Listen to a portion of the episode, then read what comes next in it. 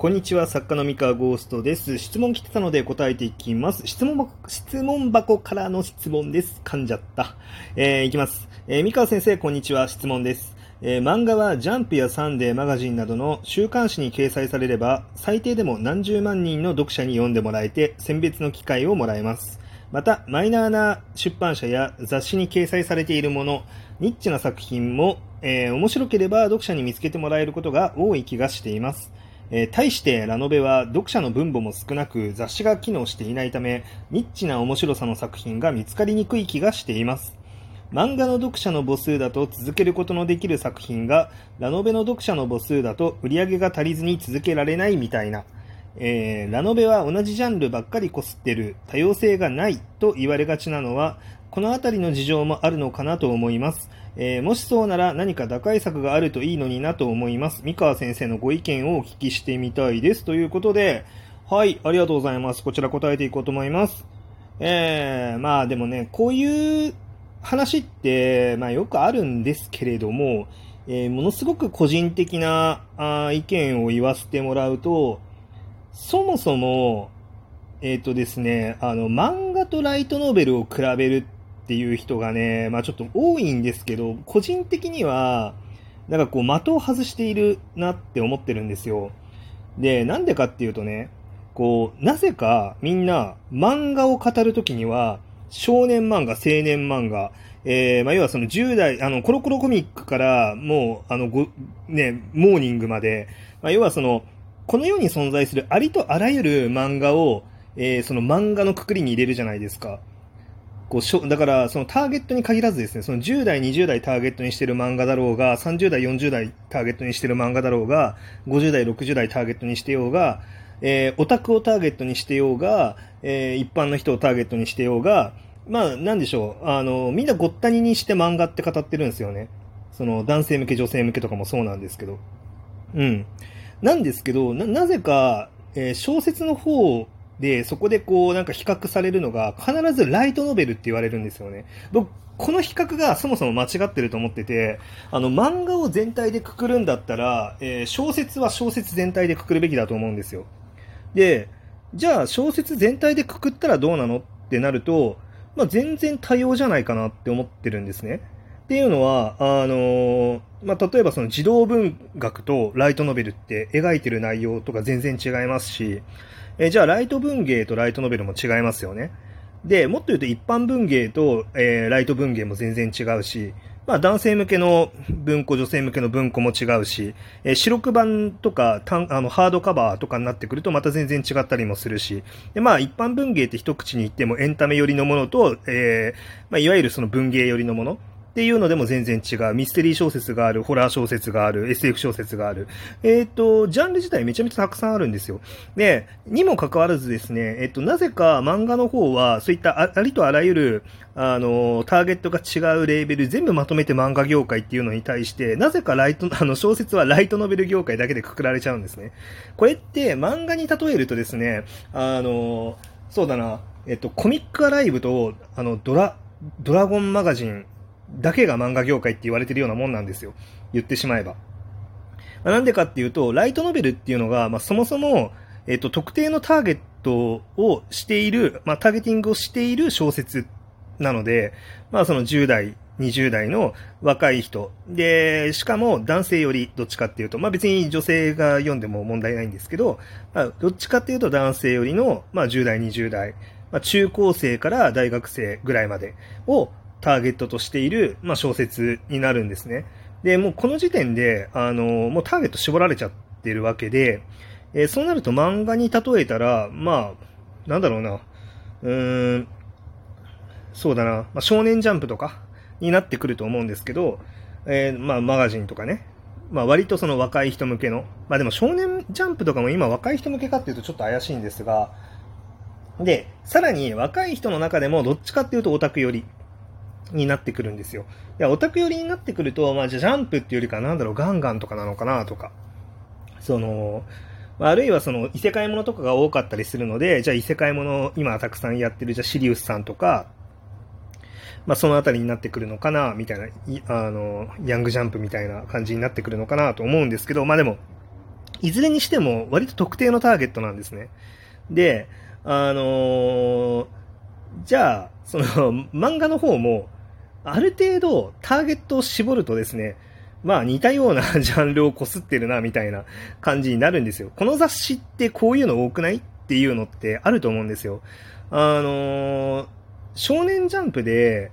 あの、多分、なんだろうな、あの、赤木みたいな作品ってないですし、赤木ってか、まあ、赤木だと分かりづらいかな。まあ、あれはちょっとなんか、頭脳選手、王道主人公っぽさがあるんであれなんですけど、なんだろうな、あのーまあまあ、要はもっと、大人、あの、島工作みたいな作品ないじゃないですか、少年ジャンプで。って言ってるのと同じようなことだなと思っていて、なんかそこは、なんだろう、そもそも比較対象が間違ってるんじゃないかっていうのが、個人的に思うことです。はい。という感じ。まあね、その、ライトノベルっていうのが、なんかそもそもそのコミックと小説の中間みたいなところがあるから、なんかこう、コミック全体とライトノベルだけで比べがちなんですけど、まあ全然小説の世界広く見てくださいと。あの、広く見たら、もう全然いろんな作品あるし、あの、まあいろいろありますよと。で、ライトノベルの中にも、まあちょっとニッチがニッチというか、そのライトノベルの中では異色のものっていうのもあるんですけど、まあそれって要はその少年ジャンプの中にある異色のものぐらいの割合は存在してるわけですよ。で少年ジャンプでさえ、やっぱり、例えばその、まあすごい昔の作品になっちゃいますけど、じゃあデスノートとかが王道だったかっていうと、まあ、あの、異色の作品だったわけなんですよね。で、まあ、なんだろうな、まあ他にも各雑誌に1作品ぐらいは異色の作品は多分あると思うんですけど、まあそれぐらいの割合では全然ラノベ業界にもあるんですよね。うん、まあ雑誌とか各ジャンルの中であると思うんですけど、で、まあそれぐ、まあそれぐらいの割合しかないからこそ異色の作品っていうわけだしね。あの、それぐらいの割合じゃなくなったらもうそれは異色でも何でもないので、はい。っていう感じなので、まあそもそも僕は比較対象間違ってるんじゃないかなっていうふうに思います。まあもちろんね、あの、それはそれとして、もっといろんなジャンル流行ればいいのになって気持ちは、まあ僕もありますけれども、まあそれはね、ただね、いろんなジャンル流行ればっていうのも、まあなんかせいぜいその、ファンタジーとラブコメの、えー、まあファンタジーとかなんだろうな、あの、ファンタジーとかバトルとか、まあ、ちょっと戦ったりとかする、あの、血生臭い作品と、ラブコメとか日常ものみたいになんかそういうのがない、あの、作品のなんか割合がなんかもうちょっとバランス取れるといいなっていうぐらいの感覚で、なんだろう、あのもっともっと全然なんかハードな SF をやるべきとか、あの、もっとドロドロしたホラーをやるべきとか、そこまでは思ってないんですよね。まあ、正直。あのまあ、それは別にホラーのね、文庫、角川ホラー文庫とかあるので、まあそういったところに任せればいいと思ってるし、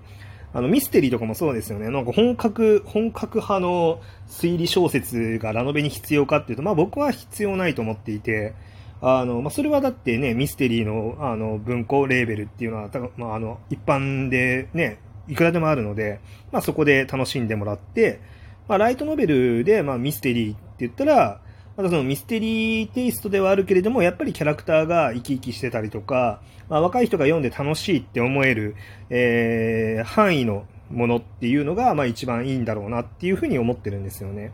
だからなんか、その、いいたずらに、なんだろうな、そのジャンルが広ければいいわけではないというふうには思っております。で、まあ、そういう感じなので、まあ、そもそも、あの、ライトノベルっていう時点で、まあ、ライトノベルでどれだけ人気だろうが、スーパーニッチなんですよね。まあ、スーパーニッチっていうのは、ニッチの中でも母数が多いニッチっていうことなんですけど、あの、ラノベの人気作で、なんだろうな、えっと、もう日本中誰もが知ってる超人気作ですって実はほぼないんですよね。まあ、スレイヤーズとかもしかしたらギリギリライトノベルとかオタクの外側にも波及したのかなと思わなくもないんですけど、まあまあでも、でもやっぱりドラゴンボールとかと比べたら、あのね、やっぱちょっと落ちるわけですよ。認知度っていうものは。で、になってきて、まあ、例えばじゃあ、その、ここ十数年、20年内とかで考えても、じゃあ、とある魔術のインデックスだったりとか、鈴宮春日の憂鬱だったり、もちろんライトノベル業界とか、まあ、オタク業界においては、めちゃめちゃすごい作品だし、めっちゃ認知も高いですけれども、じゃあそのジャンプ作品だったりとか、もう本当に日本中ほぼ知らない人いないよねっていう作品、まあ、足立光先生の作品とかと比べた時に認知が高いかっていうと、まあ、実は多分そんなことはないっていう、まあ、僕らの中ではもう本当神のような作品だし、あれなんですけど、そうそう。で、まあ、現役のね、あの、超有名作、ね、まあ、リゼロとか、よう実とか、ね、ソードアートオンラインとか、でさえ、まあ、やっぱり一般的な認知っていうのを見ていくと、そこまでではない、あの、わけなんですよ。だから、あの、ライトノベルっていう時点で、まあ、多分 top of top を取っても、あくまでスーパーニッチ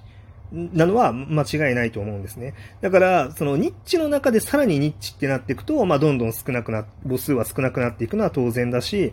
まあ、漫画よりも、あの、ニッチな作品の母数が少ないっていうのは、まあ、それは仕方のないことなのかなっていうふうに思います。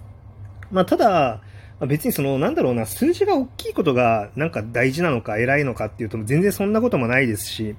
そのなんだろう、やっぱニッチにはニッチの価値っていうものがしっかりとあるので、まあ、まずそのニッチの価値っていうのと向き合って、なんか、うーん、うん、しっかり面白いもの作っていくっていうのが大事なんじゃないかなと思います。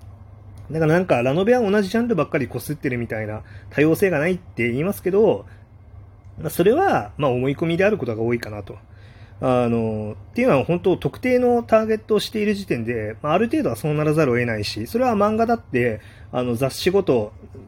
に、こうなんかこう、あの目を向けたりとかすれば、意外と似たようなものをこすってる、うん、のは変わらないと思いますよっていう話ですね。はい。まあ、ただ、まあそれにしても、まあファンタジーとかバトルとか、まあこのあたりのぐらいのなんかバランスは取れるといいなと個人的には思ってますっていう話ですね。はい。というわけで今日の話は以上でございます。それでは。